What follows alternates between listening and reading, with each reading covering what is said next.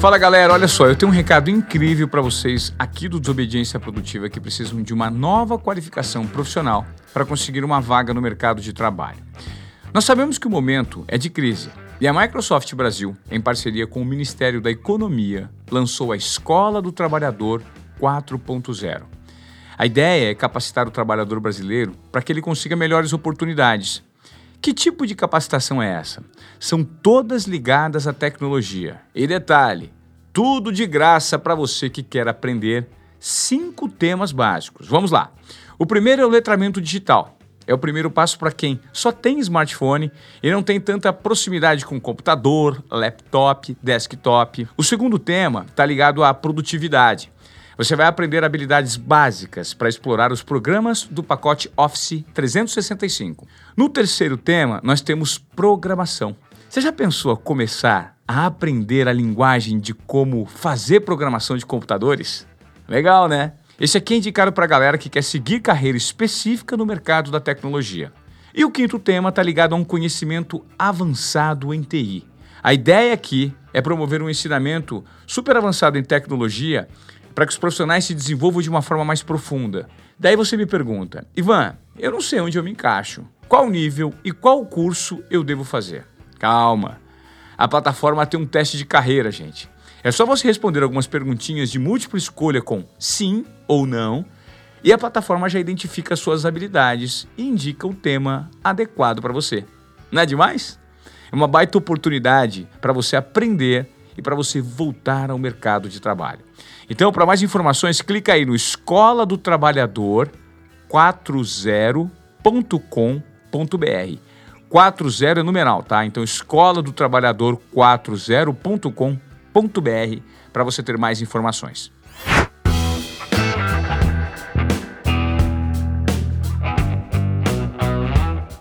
Se você começou a conferir esse conteúdo por áudio, dá um pulo no YouTube, porque a gente está recebendo a Ana Laura Magalhães Barata, a Explica Ana, que faz maior sucesso no digital. O papo é tão orgânico parece que eu conheço essa mocinha faz uns 20 anos, impressionante. A gente já é amigos. Ana, você falou sobre um papo super interessante, que eu adoro isso. Eu terminei um curso com o Neil deGrasse Tyson, aquele astrônomo. E tipo, ele... isso é uma pessoa inteligente.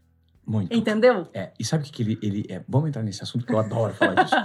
ele explica o seguinte: ele explica que não importa o quanto você sabe, o que importa é a maneira como você usa o seu cérebro. Porque se você, se você fizer as perguntas certas, você chega ao conhecimento. Então você não necessariamente precisa se sabotar achando que você não sabe algo sobre determinado assunto. Tudo bem. Tem muita gente que também não sabe. Só que se você tiver a capacidade de usar o seu cérebro, não importa o quanto você sabe, importa a maneira como você usa o seu cérebro.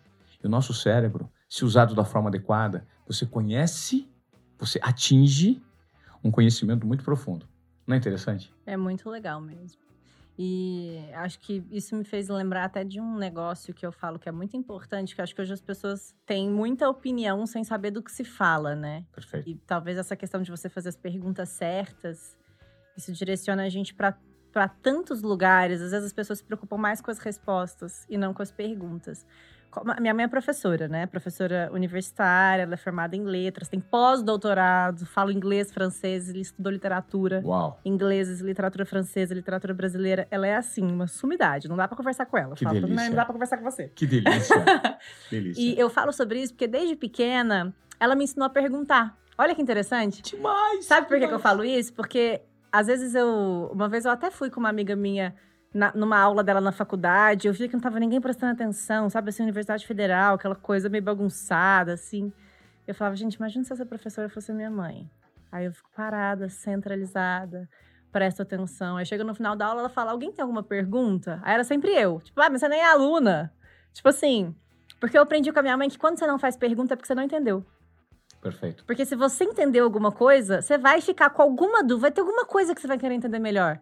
Pode não ser uma pergunta, pode ser não ser uma pergunta sobre uma, uma dúvida generalizada, né? Mas eu falei só isso porque essa questão de usufruir o conhecimento e fazer as perguntas certas é uma coisa que eu acredito muito. E como hoje a gente vê essas pessoas tendo muitas opiniões generalizadas e rasas, né? Uma questão de repetição, de você ouvir falar, ou de você ficar muito concentrada num único nicho de assunto ou num único nicho de ideologia, acho que as pessoas perderam a honestidade intelectual.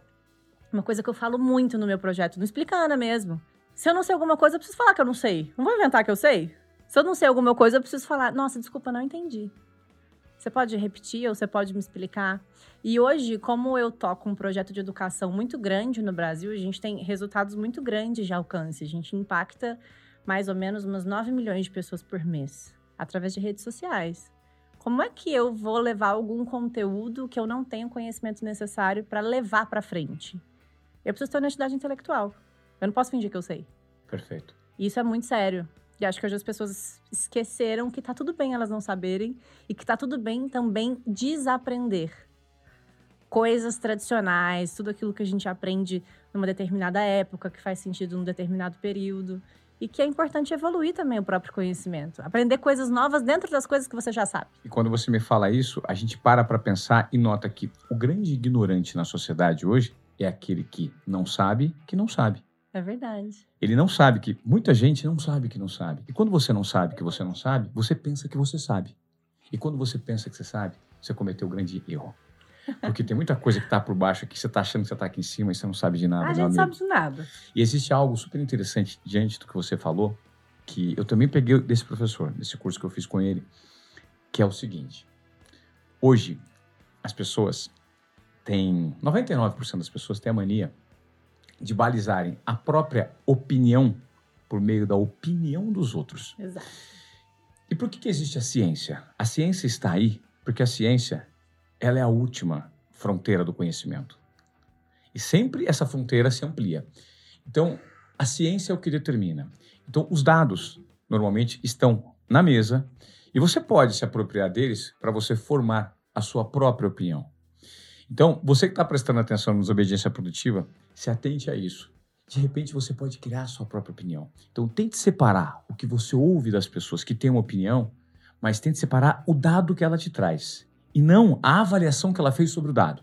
Quando ela te traz o dado, você pode julgar o dado da maneira que te entender e interpretar de melhor. Uhum. Então, e aí, esse é o poder de decisão que a sociedade tem. Né? Sim, sabe que é curioso isso? O jornalismo no Brasil às vezes se confunde. Tem muita reportagem que se acha a opinião do jornalista e não a informação real. Sim. E isso incomoda tanto quando você percebe que você está tentando é, ser, ser coagido a ter uma opinião diferente, sabe assim? E eu, eu, eu tenho um, um hábito. Bom, enfim, eu sou de humanas, tá? Hoje eu trabalho com finanças, mas eu fiz faculdade de humanas, sou mestre também em humanas. Você se formou em quê? Em relações internacionais. Eu estudei direitos humanos na faculdade. Que legal. É. É uma longa história como é que eu fui parar no mercado financeiro, mas. Ana, desculpa, que idade você tá? 30. Nossa, cara, você já tem uma bagagem interessante. Mas vamos lá, continua. E, e, mas tudo isso para falar que tem muita gente que menospreza os cursos de humanas, né? Que é, todo mundo é tipo, nossa, se você é de exatas, você é muito fora da curva, porque você vai trabalhar com isso e tal. Humanas, as matérias humanas fazem com que a gente desenvolva senso crítico. Isso é tão sério porque faz com que a gente não tenha mesmo essas opiniões rasas em detrimento de alguma coisa. Então, quando você percebe que tentam te fazer ter uma determinada opinião parecida com o que já é te colocado e não te trazer informação para você criar sua própria opinião sobre aquilo, é muito sério. Hoje, eu tenho uma assinatura de uma revista que eu adoro acompanhar, que ela é 100% antagônica do que eu acho.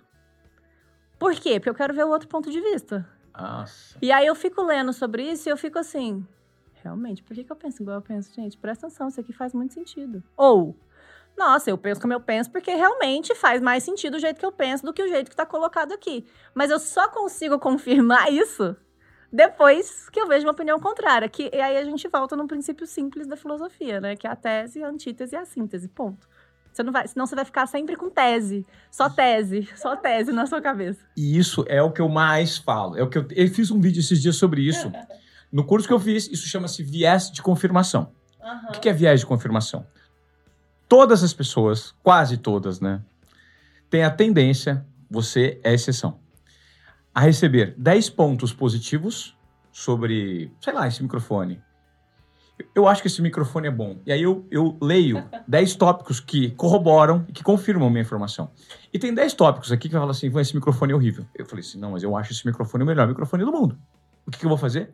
Eu vou ignorar os 10 pontos desse microfone que dizem que ele não é tão bom assim, porque eu vou reafirmar o meu viés de confirmação. E as pessoas têm uma tendência, o cérebro humano tem a tendência. Então, quando você lida com opiniões contrastantes, isso só enriquece o seu domínio sobre aquele assunto, porque você se submete a ouvir o ponto de vista divergente. Porque pode ser que por meio dessa divergência você crie um outro ponto de vista que aí sim seja convergente com os seus dados e a sua opinião. Mas aí tem que ser seu. É, Faz total sentido, né? Total. De novo, você volta para esse princípio básico, né? Se você pensa como você pensa, sua tese, e você tem a opinião contrária, que é a antítese, é assim que você vai conseguir sintetizar o seu pensamento. É por isso que você chega na síntese, que é não, eu penso como eu penso porque eu já entendi a opinião contrária e eu consigo agora entender o meu próprio argumento. Ou eu acho que eu estava, então, blindada dentro de algumas informações, agora vendo uma opinião contrária, e eu consigo me colocar pelo menos no lugar do outro. Não preciso concordar. Mas você entende, você cria uma empatia da outra opinião. Entendeu? E aí não é uma discussão de quem tá certo e quem tá errado. Mas hoje é muito difícil você achar pessoas que, que, que te dão esse espaço de conversa, assim, sabe? Não, você é isso. Não, não sou. Eu só tô te mostrando que existe essa outra coisa aqui, ó, no meio do caminho. E eu não quero estar tá certo. É. Eu não tô brigando pra estar tá certo. É só avaliação de dado. É tipo eu tô tipo trazendo a, a, discussão. E normalmente as pessoas que olham para isso e se sentem são, assim, que são negacionistas, negam os dados, a explicação é verdades absolutas. Então, se você acredita em verdades absolutas, que nem os dados provados pela ciência e pelo, por experimentos empíricos que te mostram que aquilo de fato não se comprova, você se sente parte de um grupo especial, detentor de uma verdade absoluta. E essas verdades absolutas normalmente são usadas por grandes ditadores. Hitler foi um desses ditadores que usou uma verdade absoluta que não estava pautada pela ciência para montar uma corrente de pensamento que sustentava que a raça ariana era superior. Uhum. Então, quem seguia a corrente de pensamento do Hitler não necessariamente sabia que aquilo era verdade, mas acreditava fazer parte de um grupo especial que tinha uma verdade absoluta, que não estava balizada pela ciência.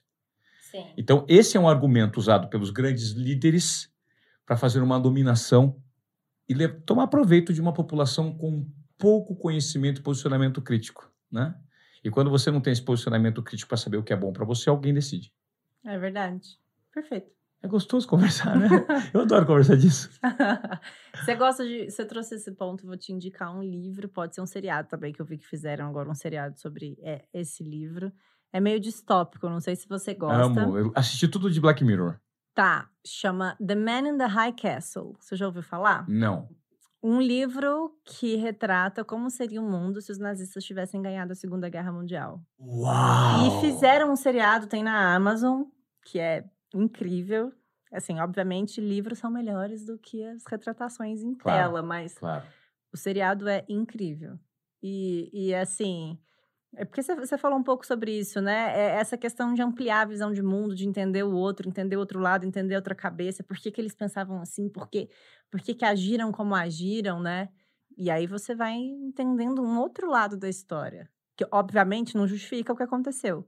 Mas só entender, só saber o que, que passava na cabeça dessas pessoas, né? Sim, é muito legal isso. Então é, é, é bem interessante, fica como dica aí para quem tá ouvindo também. E... Vamos lá, repete então. The Man in the High Castle. O Homem do Castelo Alto seria tá na tradução legal. literal. E sabe o que eu vou fazer agora? Eu acho que você vai adorar, porque já que você gosta desse tipo de conhecimento, você me deu uma sugestão, eu vou te dar uma outra. Tá. É, você já ouviu falar de um cara chamado Aldous Huxley? Ah, sim. Admirável Mundo Novo. Sim. Você chegou a ler?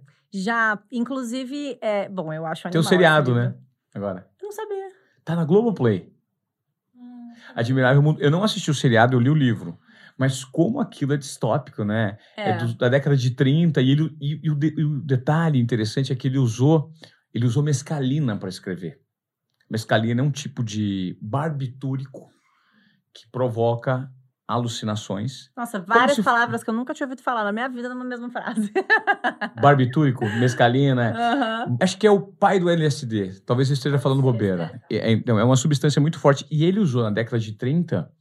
é, o aux- teve o auxílio da mescalina para escrever esse devaneio que foi, né? Esse, esse livro do, do Alto. Desculpa, eu até te cortei. Você conhece, né? Não, sim, é genial. É. E esses dias eu tava vendo também algumas músicas inspiradas em livros. E uma música muito famosa, né? Que ficou famosa há muito tempo, que é aquela do Admirável Chip Novo, da Pitty. É uma, é uma forma de interpretação do Admirável Mundo Novo do Huxley. Então, bem legal. Para quem já sabe a música, às vezes você já vai entender um pouquinho qual é a mensagem que quer, que quer ser passada ali dentro de um mundo distópico. Bom, já que a gente falou um pouco, deu uma- algumas sugestões de, de- de livros para vocês, de Cultura. conteúdo, de cultura. Cara, bri- assim, a gente tá no meio do papo. Quer dizer, a gente nem começou. Me conta aí, Ana, como é que foi essa história de, pô, uma pessoa de humanas migrar para o mercado de investimento, para o mercado financeiro, se transformar. A modelo que virou né, uma produtora de conteúdo super aplicada. Eu sei que você é muito estudiosa, porque eu conheço uma pessoa que te conhece dos bastidores. Né? Como é que foi essa transição de modelo mineira, né? Aham. Modelo mineira, que chegou a trabalhar fora do Brasil, para esse novo formato de trabalho? Não foi muito difícil, assim. é, Na verdade, é muito, é muito curiosa essa história, assim. Eu sempre fui muito magra e alta, desde pequena. E uma vez, uma amiga me pediu para fazer umas fotos para ela, de um tra- trabalho de faculdade. E eu acabei fazendo, foi para uma revista local na cidade de Uberlândia. E a minha mãe, super orgulhosa, andava com essa revista para cima e para baixo. né? Você é de Minha Uberlândia? filha E tal, sou de Uberlândia. E aí, uma, em um desses dias, um dia, assim, eu tava num bar com alguns amigos, uma mulher me parou na mesa e falou: Nossa, você precisa da minha agência, você é maravilhosa, você precisa, você precisa ser agenciada, eu quero te levar pro mundo. E eu fiquei, tipo, "O essa mulher tá falando, né? Dá licença. Tipo, nem dei um pingo de moral. Ela me deu o cartão dela, joguei fora, fiz nada. Como essa revista tava circulando pela cidade, um dia minha mãe foi numa loja em promoção de Natal, pós-Natal, assim, sabe? Quando tem liquidação, foi fazer compras e aí ela, essa revista tava em cima do balcão. E aí, na hora que ela foi pagar o que ela tinha comprado, ela viu a revista e falou: Ai, gente, essa aqui é minha filha, olha só. E a mulher que tava atrás dela no caixa falou: Não acredito que essa menina é sua filha, já encontrei ela num bar. Já falei pra ela me ligar. Você precisa levar ela na minha agência. Eu sou de São Paulo, tô aqui em Berlândia há alguns dias. Eu vi ela, pedi pra ela ir, por favor, leva ela lá. E minha mãe chegou em casa assim. Uma, uma tal de agência tá atrás de você e você não quer ir? Eu falei, mãe, pelo amor de Deus, preciso estudar, passar no vestibular, não sei o Que quê. idade você tinha?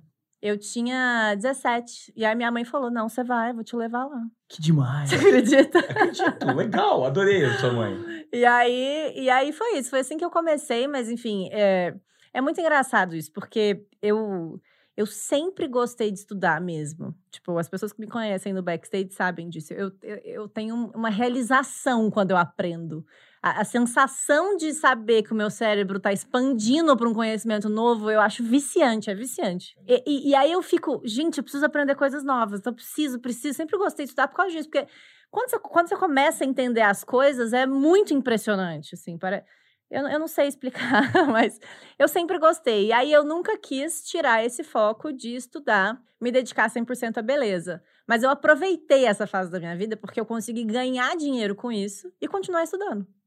Então eu... Você ganhou dinheiro como modelo. Ganhei, ganhava dinheiro. E você fez, assim, ganhou dinheiro grande. Você fez, você fez desfiles internacionais, Fiz você trabalhou com mar... campanhas, fiz campanhas inter- várias mar- campanhas. É, é, não vou falar o nome das marcas aqui, né? Mas Mas pode. Assim, eu, É. eu, eu até gostaria. Não sei se você pode. Pra, ah, Não. pra você não. É, tá. mas, mas eu já fiz várias campanhas e, e- e já fiz várias campanhas para outros países também. Então, tinha várias campanhas que a gente fazia para marcas no México, para marcas na Índia, porque você tem estereótipos de modelo para cada país. Por exemplo, é, em Nova York, o estereótipo feminino de beleza é uma magreza muito grande.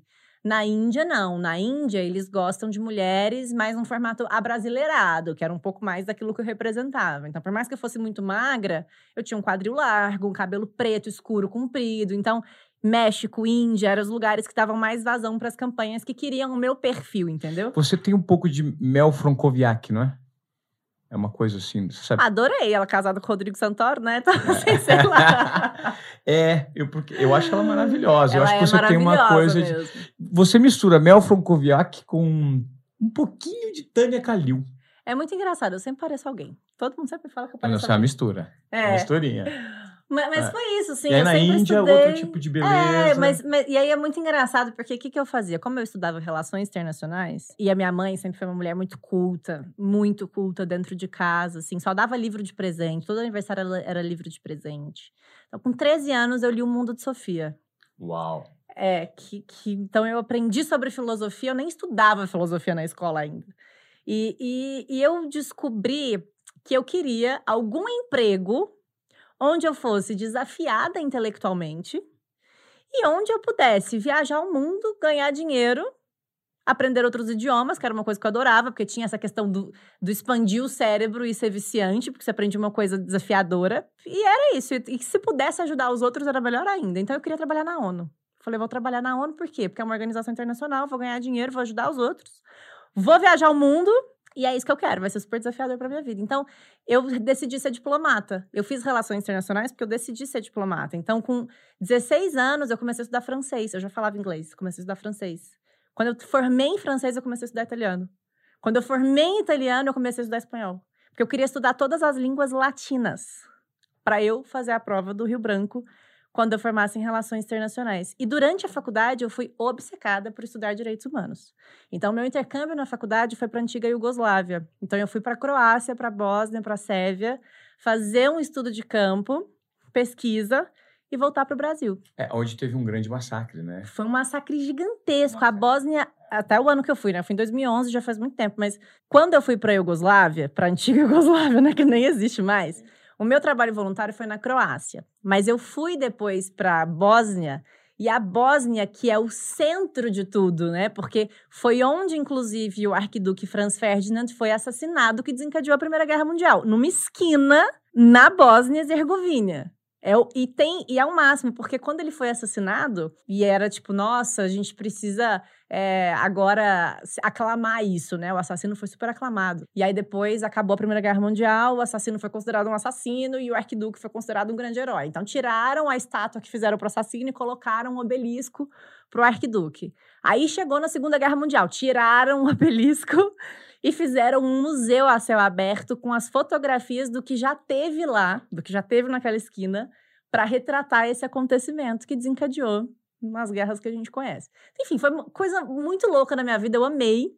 E era isso, eu queria me sentir desafiada intelectualmente. Só que quando eu voltei pro Brasil, eu tive algumas experiências assim que eu falei, gente, se eu for diplomata e precisar viver tantas situações extremas, eu não vou, não vou ser feliz. Não vai ser uma coisa que, que, que vai me fazer bem.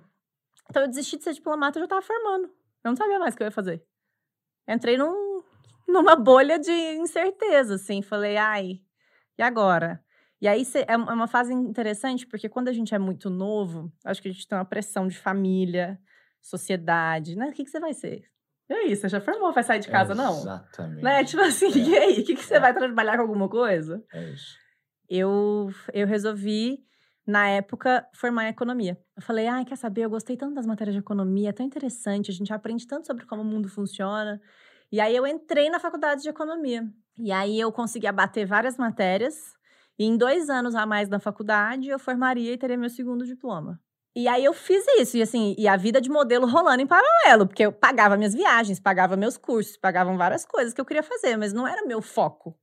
E aí, quando eu voltei para a faculdade de economia, meus professores falaram: Ó, você vai ficar aqui mais dois anos para formar em outro curso? Fica aqui dois anos para fazer um mestrado. Eu falei, gente, mas mestrado, nem quero ser mestre, eu quero trabalhar com alguma coisa, fazer trainee de vários bancos. Eu Falei, ah, mas não tô fazendo nada, né? Não tem emprego, vamos ver se eu estudo. Aí tinha que apresentar um projeto. Aí eu peguei meu TCC lá, troquei uma palavra e outra, mandei. Aí foi aprovado. Aí tinha 10 vagas e 15 projetos tinham sido aprovados. Tinham que fazer prova. Falei, ah, vou passar nunca nessa prova, né? Passei na prova. Aí fiz o mestrado, junto com a faculdade de economia, durante um tempo. Aí eu fiz o mestrado em Relações Internacionais, com linha de pesquisa em Economia Política Internacional, e fazendo faculdade de Economia. E aí, quando eu tinha mais um ano, assim, para focar ou no meu projeto de mestrado, ou para eu conseguir passar em todas as matérias de economia, eu decidi focar no mestrado. E que é uma história muito legal também, mas muito longa, de como é que eu consegui desenvolver um projeto para o meu mestrado. Na época, eu fiz um estágio numa empresa de crédito agrícola em Uberlândia, só para te explicar. No meu projeto de mestrado, eu estudo sobre financiarização de crédito de carbono. E aí, fui contratada para XP. Mais ou menos nesse mesmo limbo. Mas é uma coisa que, assim, é muito descorrelacionado, porque eu estudava para ser diplomata, fazia um negócio, fazia o outro, morei fora, voltava. E, de repente, surgiu essa oportunidade e eu mudei de Uberlândia para São Paulo.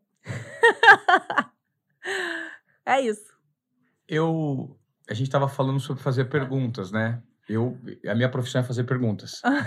Sou jornalista, pelo menos. Eu comecei com 14 no rádio, faz 30 que eu comecei. Interessante conversar com você, porque. É muito, muito desconexo, e, né? Não, é muito desconexo, e talvez eu vou te fazer uma pergunta que seja uma pergunta que muitas pessoas talvez tenham curiosidade de saber. E eu queria saber como você lida de fato com esse nível de conhecimento e de entrega aos estudos, à expansão do seu cérebro, versus a sua beleza. Porque uma coisa na nossa sociedade invalida a outra. Ah, com certeza. Mas foi uma das razões para eu desistir de ser modelo, porque eu percebi que as pessoas me estereotipavam, né? A beleza, ela objetifica mais a mulher. A mulher, ela já é uma figura objetificada dentro da sociedade demais, patriarcal. Demais. Então, quando você é bonita e assim, ser modelo, tem muitas campanhas que são mais apelativas com o próprio corpo. Então, várias pessoas interpretavam isso errado. Então, você pensa eu, na época, eu tinha um Instagram de modelo Nova York, Croácia, vida, é... que quando eu comecei a fazer entrevista na XP, eu fechei. Porque eu falei... Ah, você montou um outro. Porque eu falei, como que esse povo vai me entrevistar, colocar meu nome na internet e ver eu desfilando de biquíni por aí? Eles não vão me contratar. A primeira coisa que veio na minha cabeça foi isso. Eu falei, vou ter que desativar esse Instagram, porque eles não vão me contratar. Ou seja, você, você começou um novo, você desativou um e abriu um outro novo. É, e aí eu, eu fechei, fiquei sem Instagram um tempão. Aí fui contratada na XP, fiquei um tempasso sem Instagram. E a minha volta para a rede social, ela veio muito perto de quando surgiu essa demanda de fazer conteúdo online, porque eu já estava dentro da empresa. Mas isso que você colocou é muito importante, porque eu tinha sentido na pele essa questão de ser estereotipada. E só eu sabia o quanto eu não era o estereótipo. Mas como é que você prova que você não é o estereótipo? Não adianta ser só mulher de César, né? Você tem que provar que é mulher de César. Não adianta então... ser honesto, tem que parecer honesto, Exato. né? Em algumas então é, era muito diferente, assim. E eu tinha uma sensação muito engraçada, assim. Às vezes você ficava um dia inteiro fotografando para uma campanha. Um dia inteiro, assim. 12 horas, 16 horas. Eu levava um livro. E, e, eu, e eu falava assim, gente, imagina, eu passei 16 horas no meu dia aqui com gente pintando minha unha, arrumando meu cabelo para tirar foto. foto. E, e, eu não, e assim, não, não quero desmerecer esse trabalho, porque as campanhas elas são maravilhosas, é uma indústria maravilhosa, mas a minha, a minha ideia de emprego para minha vida era de mais desafio intelectual. Eu queria um trabalho onde eu me sentisse desafiada intelectualmente. E ali eu não me sentia, então eu nunca quis. E eu acho que muitas mulheres também não, porque eu acho hoje você vê várias ex-modelos que empreendedoras e com uma vida de muito sucesso dentro de várias esferas, porque e acho que assim, se não me engano, tá, posso até estar tá, tá generalizando, mas quem viveu muito essa questão do estereótipo, tipo eu, pode ter sentido um gás a mais para se provar de que não era simplesmente o estereótipo, Perfeito. Sabe? É uma motivação extra, porque a sua verdadeira beleza está no seu nível de conhecimento e na sua entrega para é. buscar esse conhecimento. E é muito engraçado, porque quando eu fui contratada nessa empresa de investimentos, eu lembro direitinho que o meu chefe, no meu primeiro dia de trabalho, primeiro dia ou primeiros dias, ele falou assim: Ai, tava todo mundo querendo te conhecer, porque eu falei que eu tinha contratado uma Miss. Aí eu falei. Aí eu falei, ah, entendi. Tipo, tudo bem, eu podia ter levado de diversos jeitos, mas assim, não precisava. E, e eu já lidei com diversas situações. Então, ah, leva a Ana na reunião que ela quebra o gelo com o cliente. Já tive, já tive reunião de investimentos com o cliente, onde o cara virava pra mim e falava assim: vamos casar. Sabe por quê? Você é bonita, você fica em casa, você cuida do dinheiro e eu tenho dinheiro, então eu sou rico, você trabalha para o dinheiro. Eu ficava tipo, não, obrigada, eu tenho meu dinheiro também, pode ficar tranquilo. Você... E, rea e, e reagia de uma maneira empática. É, eu, eu, só falava, poxa, eu não, não precisava desse comentário, né? E não era incomum, não. Isso já aconteceu algumas vezes, assim. As pessoas levaram susto quando, quando eu chegava na reunião. As pessoas levaram susto. Tipo assim, não, mas é você? Você que vai fazer isso aqui, que vai cuidar. Minha carteira tinha 400 milhões de reais quando eu desisti dela para criar o Explicando. Então, era muita responsabilidade sobre muito dinheiro. E meus clientes, quando não me conheciam, né? Depois já falavam, não, legal, adoro o seu trabalho e tal. Mas essa primeira impressão era muito chocante. E o mais curioso era que quando a reunião era com o cliente e as esposas, as esposas não deixavam eu fazer o trabalho, pediam para trocar. Pediam todas, sem exceção? Não, algumas, algumas aceitavam. E assim, eu, eu, eu entendo, eu entendo tá? Eu também sou mulher, a gente às vezes se sente um pouco mais acuada, às vezes a gente se sente, é, é, sabe, assim, você fala, gente, mas essa mulher vai cuidar do dinheiro do meu marido, da minha vida, da minha família, peraí. Não, será que pode ser outra pessoa? Pode ser outra pessoa. Então, era muito engraçado, porque às vezes era assim, pode ser uma pessoa mais velha? Ah. Aí eu assim. Pode ser uma eu, pessoa mais velha. Falava, Ou seja, a beleza ofende. E a beleza intelectual também ofende. E, era, e aí eu lembro, eu lembro direitinho. Teve uma vez que foi, era uma mulher, ela falou: olha, eu quero, eu quero ser atendida por uma pessoa de 50 anos. Eu não quero que seja você, eu quero ser atendida por uma pessoa de 50 anos. Aí eu falei: olha, 50 anos não tem nem o CEO da empresa. Na época o Benchmark tinha 38. Aí ela falou assim: então eu quero um de 40. Eu falei: de 40 também não vai ter muitos, assim, mas eu posso buscar para a senhora. É uma empresa jovem, a gente está crescendo agora, tem, né? Porque, assim, na, nessa época, quando isso aconteceu, a, a XP não era do tamanho que é hoje, né? Então era uma empresa pequena e a gente tinha esse desafio de, de fazer com que as pessoas saíssem dos bancos para ir para uma corretora. As pessoas tinham muito medo, 2016, 2017. E aí eu lembro que ela falou assim: não, não, não, eu quero. Cara, e, e assim, a gente tá falando 2016, 2017, você já tinha um conhecimento acumulado interessante apenas com 25 anos. É, exatamente. Exatamente. Eu entrei na XP com 25 anos, eu era. E aí o que aconteceu? É, eu lembro direitinho de, dessa mulher, porque ela falou assim pra mim: não, não, não, tá bom. Não precisa ser uma pessoa de 50, precisa ser uma pessoa de 40 anos, mas eu quero, quero ser atendida por um homem. Aí eu falei, tudo bem, eu vou chamar um homem aqui. Aí eu lembro que eu voltei pra mesa, virei pro meu chefe e falei, ó, oh, tem uma moça aqui embaixo. Ela tem na época, acho que eram 5, 6 milhões de reais. Ela veio fazer uma reunião, eu já montei o posicionamento da carteira dela, tá aqui impresso nessa pasta, mas ela, quer, atendida, ela quer ser atendida por um homem. Aí ele falou: beleza, deixa que eu vou lá e coloco exatamente o trabalho que você fez, não vou nem refazer. Ele foi lá e a carteira dela foi exatamente o estudo que eu já tinha montado, tudo, já tinha feito tudo, e ele Nossa. aplicou. Mas eu lembro que, na época, eu me senti tão incomodada que antes de sair da sala, a única coisa que eu falei para ela foi assim: eu falei, olha, eu vou chamar um homem para atender as senhoras, pode ficar tranquila, vai dar tudo certo. Mas fique sabendo que todo mundo que trabalha aqui tem o mesmo nível de certificação financeira, senão ninguém era contratado. E não tem ninguém da minha área que tem um mestrado, tá? Mas eu vou chamar para você. E aí, chamei. Nossa. Mas foi isso, assim. Sei lá, várias histórias que você tá me fazendo relembrar.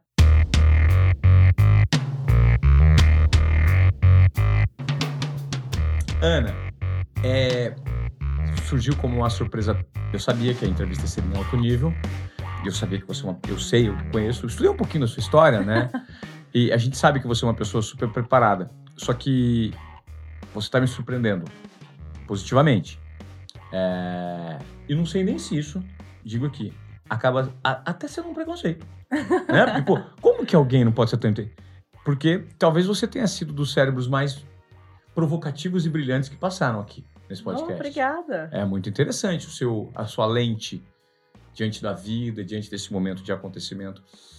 Você hoje sente que você representa é, o poder feminino e essa voz que a mulher precisa ter na sociedade hoje em dia? Você acha que você, você tem é, todos esses requisitos para levantar essa bandeira? Eu acho que sim, e não foi nada dado de mão beijada. Foi uma conquista diária dos meus últimos anos, né? Como mulher, como uma pessoa que passou por várias áreas de trabalho, mas que não foi algo também criado de propósito. Quando eu me vi como uma representação feminina de empoderamento, principalmente dentro do mercado financeiro, foi porque várias outras mulheres me falaram. Eu não, eu não enxergava isso. Você foi alçada à posição. E, e assim, eu sempre tive uma personalidade inconformista. Eu nunca fui uma pessoa que ouviu e abaixou a cabeça. Inquieta, né? É, e assim, quando eu aprendi, como eu aprendi de pequena que era importante questionar, que se você não pergunta, você não aprendeu, até se eu tivesse aprendido, eu fazia pergunta. Por que, que eu tô falando isso? Porque dentro do mercado de trabalho, a gente não deixa de aprender. Mas na escola, na faculdade, a gente é mais acostumado a fazer pergunta. No trabalho, não. No trabalho, você aceita ordem. Você nem sempre questiona. E eu sempre fui questionadora. Então, é, Dois. essa Dois. questão. É, desobediência produtiva é exatamente isso. é você questionar o status quo. É, Mas continua. E e isso é muito interessante porque, assim, eu cheguei para trabalhar no mercado financeiro, eu não mudei a pessoa que eu era. Continuava sendo uma mulher do interior de Minas Gerais, que cumprimentava todo mundo, do porteiro até o CEO da empresa, que ia trabalhar do, do mesmo jeito. Então, assim, às vezes eu falava, ai, hoje eu vou trabalhar. Sabe assim, tô num humor legal, vou colocar uma calça rosa, uma camisa rosa, um sapato de salto, um batom vermelho e vou sentar meu- na minha mesa. E as pessoas ficavam tipo assim, o preto e branco comum e eu lá, entendeu? Assim, gente, mas aí como é que vocês estão Vamos tomar um café, fazer um negócio, o quê? Então, assim, a minha personalidade, eu sei que também me colocou numa posição um pouco mais de destaque, que fez com que muitas barreiras fossem quebradas por outras mulheres. Então, eu vi que, eu vi que o primeiro dia que eu usei um batom vermelho para trabalhar, no dia seguinte várias mulheres usaram. Uau! Entende, assim, porque- Sim, claro, É, e, tipo, não, eu personalidade. posso, entendeu? Acho que Claro. se, ela- se ela veio e ninguém reclamou, não, beleza. Então acho que amanhã vou lá, assim. Então você vê que isso é legal. E hoje, o, o- assim, eu não tenho mais esse cargo dentro da empresa que eu tinha antigamente. Mas é, o Explicando hoje me coloca num pedestal de visibilidade muito grande. E eu faço questão de ter a feminilidade envolvida. Porque muitas mulheres de mercado financeiro que eu conheço de 30 anos de história, 40 anos de história, você vê que são mulheres que precisaram se moldar ao ecossistema que elas estavam inseridas. Claro. E isso é muito sério, assim. E eu não. Eu, eu, e acho que é um pouquinho também de geração, de aceitação, de evolução da sociedade e do Perfeito. próprio fato da minha personalidade ser um pouco mais inconformista mesmo e querer falar, não, mas por que, que eu não posso? Não, mas por que, que não? E sabe que eu acho que hoje, levando em conta o que você falou, que nós vivemos um momento em que a diversidade passa a ter voz, né? Que a gente chama de minoria, que na verdade não é minoria, é uma maioria, que pode se manifestar, porque os nichos hoje estão empoderados por meio do digital, né? O Exato. digital promove isso. Eu creio que esse seu perfil, ele independe de tempo, ele é atemporal, Sim. né? Porque se tivesse nascido há 100 anos atrás, você não ia baixar a crista da mesma forma. É, com certeza. Mas é muito engraçado, várias coisas, assim, quando eu crio explicando, ah, vamos criar uma logo, que cor você quer? Rosa. Ah, mas é um perfil de investimentos, né? Vamos colocar uma coisa mais. Você não tá perguntando cor eu quero? Eu quero rosa. É pra, você, tá- você quer colocar a cor que você quer? Ah, a cor que eu quero. Não, eu quero rosa. ah, mas pode ser uma coisa mais roxo, assim, mais só pra. Não, eu quero esse rosa. Pode pôr um preto, não tem problema, mas eu quero esse rosa. Ó, agora deixa eu te fazer uma outra pergunta que é a seguinte. Quando, num primeiro momento, a impressão é, ela, ela desmorona, ela cai por terra, por conta de todo esse arcabouço de conhecimento, esse nível de argumentação, essa comunicação fácil. É uma retórica que tem su- suporte. Você explicou. O seu alicerce é muito forte. Qual que é a reação das pessoas quando notam que por trás existe um conhecimento profundo e uma entrega maior ainda? E aí as pessoas se envergonham, as pessoas, a admiração aumenta muito. Qual que é o tipo de elogio, no bom sentido, que você recebe por esse poder intelectual? Ah, depende. Tem gente que acha pior, né? Tem gente que acha melhor. Tem gente que fala, nossa, mas achei que você era mais um rostinho bonito, né? Assim, tipo, nossa, não sabia que você podia pensar isso. Outras pessoas é tipo, cara, além de tudo, ela pensa isso, então deixa eu sair daqui que assim, não dá mais, entendeu? É. Então, então eu acho que existem os dois tipos de reação, assim, mas eu, eu não tenho objetivo nenhum de causar impressão boa ou de intimidar ninguém. Então, a- quando eu sempre tento falar com alguém, é tipo, olá, tudo bem? Sou igual você, né? Somos iguais aqui, vamos. E tam- eu tenho certeza que, por mais que você ache que eu tenha um conhecimento legal, vai ter muita coisa que eu vou aprender com você. Então, Claro, eu acho que todo mundo tem. Na verdade, você tem um conhecimento legal diante de um contexto que, que complementa o que eu sei. E da mesma maneira que aqui, nesse espaço que a gente frequenta, é um espaço muito democrático, que todo mundo tem voz. E aqui a gente, o tempo inteiro, se descola de rótulos. Para você ter uma noção, nós somos amigos aqui no Lab, onde você está gravando nesse estúdio, é de dois. ah, Eu não sei como chama, não sei se são garis, aqueles que passam, aqueles apanhadores de lixo, que, que passam no caminhão, né? Tem dois aqui que, que eu fui apresentado pro Bruno, e toda vez que a gente tá aqui, eles, os caras passam, eles batem ali, eles vêm aqui tomar um refrigerante, tomam uma cerveja, quando é fim do expediente, passam aqui, a gente dá uma cerveja pros caras e conversa com esse tipo de pessoa, porque eles têm um conhecimento muito rico. E quando você percebe que você pode se apropriar de conhecimento em todas as pessoas que te orbitam, independentemente do nível social e de um nível de expertise em determinado assunto, E aí você está na fronteira, de fato, do conhecimento verdadeiro. E isso é conhecimento para mim. Então é, é, muito interessante, né? A gente sempre analisar o contexto. Próximos passos. A Explica Ana vai até. Como é que é o, dentro da XP, né? Você tem esse, esse, esse canal de comunicação que está empoderando muita gente. Qual que você acredita que seja a grande dor, a principal dor hoje do brasileiro relacionado ao investimento? Muita, não existe uma principal. Por exemplo, você já me contou a sua idade. É, você tem um recorte etário interessante para entender a cultura de investimento do Brasil, que é diferente do meu recorte etário, que é diferente do recorte etário dos meus pais. Vou te explicar. Tá. Para uma pessoa que nasceu nos anos 60, que viveu ditadura, década perdida, crise do petróleo, milagre econômico, hiperinflação no Brasil, plano econômico atrás de plano econômico e confisco da poupança quando já se tem 30 anos de idade, ou seja, eu estou falando de 1960 até 1991. Esse é meu pai. Durante 31 anos da vida dele, ele não pôde confiar em nenhuma instituição financeira brasileira. Por quê? Meu dinheiro vai sumir. A inflação correu meu dinheiro, eu ganho meu salário, eu vou ter que fazer o quê? No supermercado, estocar comida em casa, fazer a compra do mês, porque eu tenho três filhos em casa. Como é que eu vou fazer? A cultura, ela vem do processo social econômico do país. É esse ponto. Então pensa, pensa para essas pessoas, que são as pessoas que hoje não se prepararam para uma, uma aposentadoria e que são as pessoas que têm poder aquisitivo, porque elas viveram mais tempo, elas já trabalharam muito tempo. Elas já estão minimamente mais sólidas ou elas vão precisar de um serviço do governo que é o INSS. Para uma pessoa que tem mais ou menos a sua idade, você pegou ainda um período muito forte desestruturado da economia e pegou um período onde já se criou um plano novo econômico, que é o real que a gente usa hoje, que só existe desde 1994. Sim. Ou seja, 26 anos de plano, 27 anos de plano. É nada. É, o plano real surgiu quando eu tinha 18 anos. Não, é, 18, quando eu tinha 17 anos, 18 anos, o RV, né, 93, seis meses de URV, Unidade Real de Valor, uhum. e depois o plano real. É, foi, foi isso, mas até então eu, eu já trabalhava, o meu salário a inflação comia, né? Mas é esse o ponto. Você não aprendeu com seus pais a investir, você não aprendeu na sua experiência de vida a investir. Não. E aí, de repente, chega uma sociedade nova e fala assim: como assim você não investe seu dinheiro? Seu dinheiro tá na poupança? Ah, não é possível que você vai comprar um apartamento e não vai investir em fundo imobiliário. Você vai falar assim: peraí, que universo é esse que eu não tô entendendo nada? Então, é, é muito engraçado porque hoje a cultura brasileira ela não é enraizada no investimento. A cultura brasileira é, é enraizada em mídia de televisão, onde te ensinava a colocar dinheiro na poupança, né? Porque você tinha essa campanha. O seu dinheiro na poupança. Ó, o, deixa eu, eu vou te trazer aqui. Uhum. O tempo passa, o tempo voa e a poupança Bamerindos continua numa boa. A poupança Bamerindos. Olha que loucura. Te marcou tanto que você lembra. Lembro. Quantos anos tem essa campanha? Uns 30. 30. Entendeu? É esse o ponto. Então, qual que é o principal problema do brasileiro? Não ter confiança nas instituições financeiras brasileiras para achar que ao investir o dinheiro dele, ele vai ter esse dinheiro de volta quando ele quiser usar. Esse é o, esse é o problema. Então, quando você vê as instituições bancárias que conseguiram essa confiança, não, eu tô, eu tô sólida, eu tô aqui, ó. Se você colocar seu dinheiro aqui, eu vou te devolver. Poxa, você quer deixar parado na sua conta corrente? Não tem problema, quando você quiser sacar, é seu.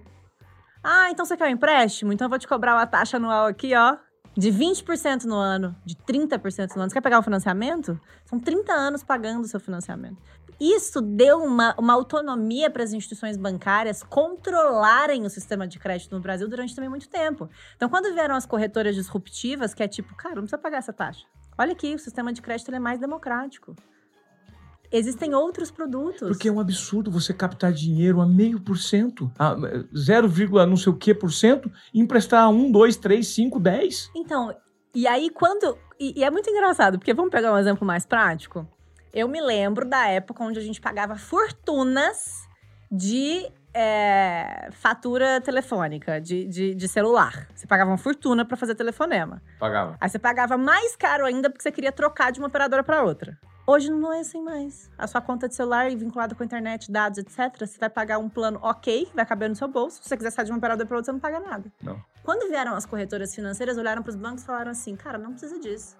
O brasileiro falou assim: não, é peraí, mas então se eu colocar meu dinheiro aí que não tem taxa, não tem nada, você vai quebrar, não vou ficar sem meu dinheiro. Por quê? Porque tá acostumado a pagar caro para ter serviço ruim.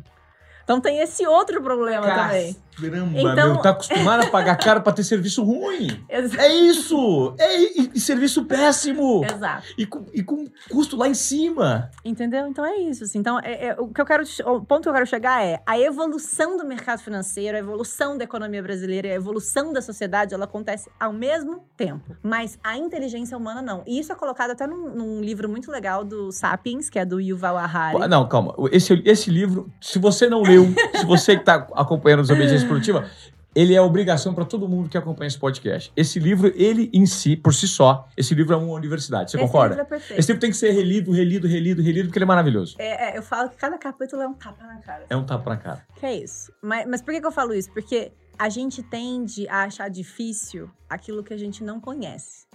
Então, se eu vir pra você e falar assim, cara, tira seu dinheiro da poupança e coloca no Tesouro Selic, é mais seguro, mais rentável e só tem uma diferença de dia da liquidez. Porque a poupança você tira no mesmo dia, o Tesouro Selic te pede um dia de resgate.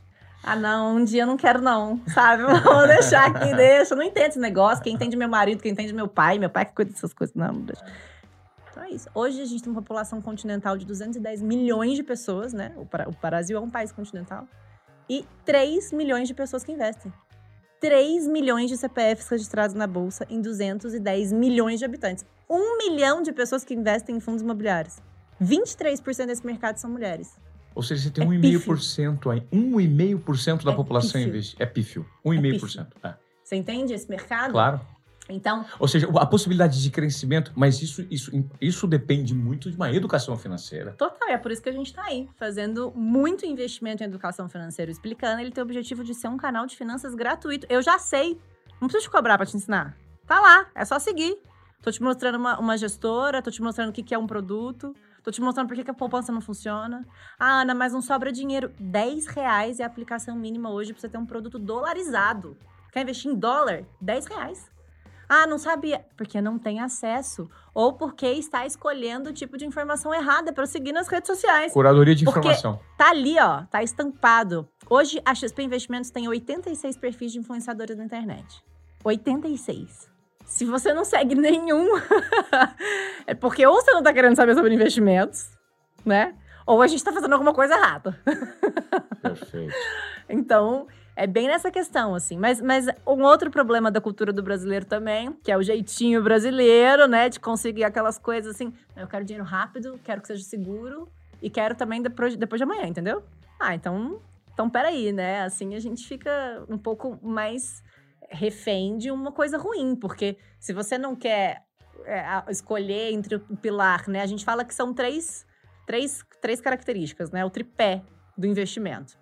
O que é o tripé do investimento? Segurança, liquidez, rentabilidade.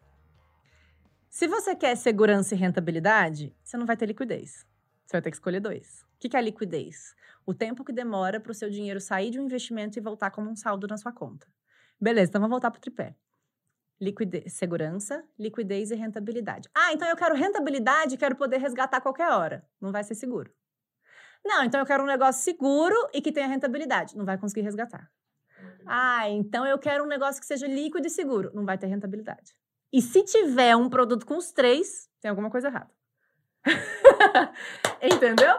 Que Então, aula! o mais legal é você entender que hoje o sistema financeiro brasileiro ele passou por uma evolução tão legal de acessibilidade, de democratização de produto, que se você tiver hoje 50 reais, você investe em cinco produtos diferentes. Aí você pode ter a segurança e a liquidez em um. Aí você pode ter a rentabilidade e a segurança no outro. Aí você pode ter a liquidez e a, e a rentabilidade no outro. Então, assim, você está sempre escolhendo dois desse tripé para cada um dos produtos. Não precisa ter um só. Né? O viés da concentração ele também é muito errado. Então, é mais ou menos nessa linha. Que surpresa. que legal. Que gostoso conversar com você, sabia? Pô, que Obrigada. Porque Uma- bom que eu tô ensinando aqui pro Pô, público todo, com toda essa que audiência pra legal, você. que legal esse compartilhamento de informação tão rico nos dias de hoje. Ana, pra, pra quem não te segue, é arroba explica Ana. Explicando. Você também tá no YouTube? Também estou no... Tô em nove redes sociais, você acredita? Nove? TikTok? Nove. TikTok. Gente, TikTok, assim, eu custei aí pro TikTok, mas já tô lá. Tô fazendo um conteúdo específico pro TikTok. É até interessante. TikTok, YouTube, Instagram, Twitter, Pinterest, a gente tá. Que a gente faz Pinterest. vários, várias, vários posts de explicações sobre finanças em, eh, em imagens rápidas. Também tô no LinkedIn, todas as plataformas de podcast do Brasil. que mais? Clubhouse, a gente tá também. E falta uma que eu não me lembro agora. Telegram. A gente Telegram. manda informação em tempo real sobre o mercado financeiro lá. No grupo. Nossa, você. Você me falou agora de uma rede social que me chamou a atenção. Ah, podcast. Você tá com podcast? Tem. O podcast Explicando é vinculado ao Infomoney. Tá. Ele é semanal. A gente sempre pega alguma notícia do momento. Então, por exemplo, essa semana a gente falou sobre a projeção do Ibovespa atingir 145 mil pontos, que é o que está no babado do mercado financeiro. O que, que é isso? É, hoje o Ibovespa está em 130 mil pontos. O que significa, tá? Vou traduzir aqui esse Ótimo. economiquês. Ótimo. Todas as empresas listadas na Bolsa Brasileira têm um valor de mercado. Né? Vamos lá. Você aqui pega o desobediência produtiva, começa a ganhar muito dinheiro com isso. Você hoje é uma empresa de capital fechado. E aí você fala: vou virar uma empresa de capital aberto. Quer saber? Vou querer novos acionistas, vou pegar um pedaço aqui da minha empresa e colocar no mercado. Você faz um IPO. IPO. Beleza. Então agora você tem ações na bolsa. Quanto vai custar a sua ação? Depende. Qual é o valor da sua empresa? Porque a ação que você coloca para ser negociada é só um pedaço do seu capital social. Quanto que vale a sua empresa? Não sei. Quanto vai valer as suas ações? O equivalente ao capital social da sua empresa para a porcentagem que você colocou em negociação no mercado. E o que, que vai fazer com que ela suba ou caia? Oferta e demanda. Quanto mais resultado você entregar, mais gente vai querer ser seu acionista. Ou que seja, nível de gestão também. Isso impacta. tudo, tudo. Quanto melhor, quanto mais eficiente for a sua empresa, mais investidores vão querer ser seu sócio. Só que você tem um número limitado de ações. Você não vai ficar fazendo ação e perdendo mais o seu capital social fechado. Claro. Você vai deixar um pedaço para essas pessoas. Diluir, né? Entende? Então é isso. Todas as empresas listadas no Brasil têm esse mecanismo. Só hoje são mais ou menos umas 400 empresas listadas no Brasil, que é muito pouco também para o tamanho do país. Só 80 compõem o Ibovespa. Então, das 400 que, que são listadas, 80 em média compõem o Ibovespa. Vale, Ambev, Petrobras, Bradesco, Magazine Luiza. Ering, Magazine Luiza, empresas que têm valor de mercado significativo para comprar o índice. Então, quando você fala assim, ah, o índice fechou a 130 mil pontos, o que, que significa? A média ponderada do valor dessas empresas que compõem o índice naquele dia foram maiores, então subiu. Ah, a média ponderada das empresas caiu. Então, o índice caiu em que- fechou em queda. Ou seja, a percepção do mercado sobre o nível de gestão e gerenciamento e valor dado a essas empresas está em alta ou está em baixa. Ou Só seja, isso. elas estão sendo bem operadas, estão supervalorizadas no mercado ou não. Só isso. É tão simples quanto isso. Oferta e demanda para o produto. Básico. É só isso. E, e as empresas lá, né? Porque o que vai fazer com que os investidores queiram ser seus acionistas ou não é o quanto você entrega de responsabilidade governamental, né? Da sua governança interna, resultado, quem é o CFO, quem é o CEO, como é que tá entregando esse resultado? Tá, tá, tá dando prejuízo? Não, tá dando prejuízo agora porque tá investindo no quê? Ah, qual que é a expectativa de lucro? Tá gerando caixa? Pô, então não quero ser sócio dessa empresa, não tá gerando caixa. É, é só isso, é só isso. E aí a gente faz esse podcast baseado nessas projeções mais quentes, assim. Então, essa semana, a projeção do Ibovespa até o final do ano é chegar em 145 mil pontos. A gente está em 130 hoje, que já é o recorde da Bolsa Brasileira. Pra você ter uma ideia, na pandemia a gente estava em 62. 62. Então, quem investiu no Ibovespa, em março do ano passado, já ganhou 100% de dinheiro. Porque você saiu de 60 e chegou em 120, entendeu? Claro. Então, caiu 50%, pra você recuperar 50% de queda, você tem que subir 100. Subiu 100. E isso em um período de um ano e meio. Que loucura. Você tem palestra? Dou várias palestras. Para universidades, eu sempre faço de forma pro bono. Acho que faz muito sentido a gente levar a educação financeira para universitários. E eu falo que se eu tivesse tido uma palestra de finanças quando eu fosse universitária, talvez hoje eu teria é, um pouquinho mais de, de noção, assim, sabe? Porque hoje, obviamente, eu aprendi sobre investimentos trabalhando. Não aprendi em nenhum outro lugar. E acho que não tem que ser assim. Tem que ser mais acessível. É, a, a prática pode te facilitar de uma certa forma, mas quando você tem, você vem com conhecimento teórico já um pouco mais elaborado, talvez a prática seja um pouco mais, mais simplificada, né? Você consiga, Sim. de repente, ter uma assertividade maior. Mas dou palestra, dou aula. Já fui professora em algumas escolas. E agora eu tenho um livro que eu escrevi sobre finanças. É um guia básico de investimentos para o brasileiro. Não tem nada difícil. Tanto que eu vou fazer o módulo 2 agora, que o módulo 2 vai ser difícil. Mas o módulo 1 tá muito fácil. O seu livro está disponível digital? Qualquer livraria. Qualquer livraria. Como é o nome? Invista depois de ler. Tudo que você queria saber sobre finanças, não tinha ninguém para te explicar. Que demais! Explicando. Ai, meu Deus do céu, que legal esse podcast. Se você curtiu, por favor, compartilhe esse conhecimento maravilhoso que a gente teve o prazer de receber aqui. A Ana Laura Magalhães Barata tá fazendo o maior sucesso nas redes sociais. Cara, que prazer, Ana. Que bom me conectar com você e que, e que bom compartilhar desse pensamento que você tem, esse ponto de vista interessante sobre esse mundo em transformação. Os seus conhecimentos foram incríveis. Vamos fazer o seguinte, para o pessoal do Sem Filtro, é, nós temos esse formato pré e pós-podcast, os bastidores, behind the scenes. Então, você pode dar cinco dicas para o pessoal do Sem Filtro, básicas, depois que a gente terminar o podcast? Claro. É um complemento desse, Claro, desse material que a certeza. gente fez? Então, você que acompanhou esse conteúdo por áudio, pelo YouTube, compartilhe para gerar um valor. Se você está acompanhando esse podcast correndo, lavando a louça, cara, como é gostoso esse conteúdo de áudio, né? Compartilhe porque podcast hoje é uma grande fonte de conhecimento para algo que de repente você não sabia, você não entendia. E de repente você está consumindo esse conteúdo numa boa aí, ó, e está fazendo total sentido e não está te custando nada. Você está aproveitando o seu tempo e ocupando o seu cérebro com algo diferente, com algo que vai fazer você crescer em algum segmento da sua vida. Então, obrigado por acompanhar até aqui. Ana, que satisfação conversar com você.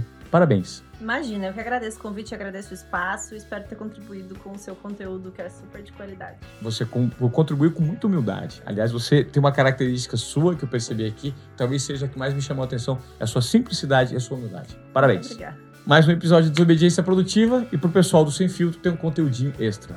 Valeu, gente. Obrigado.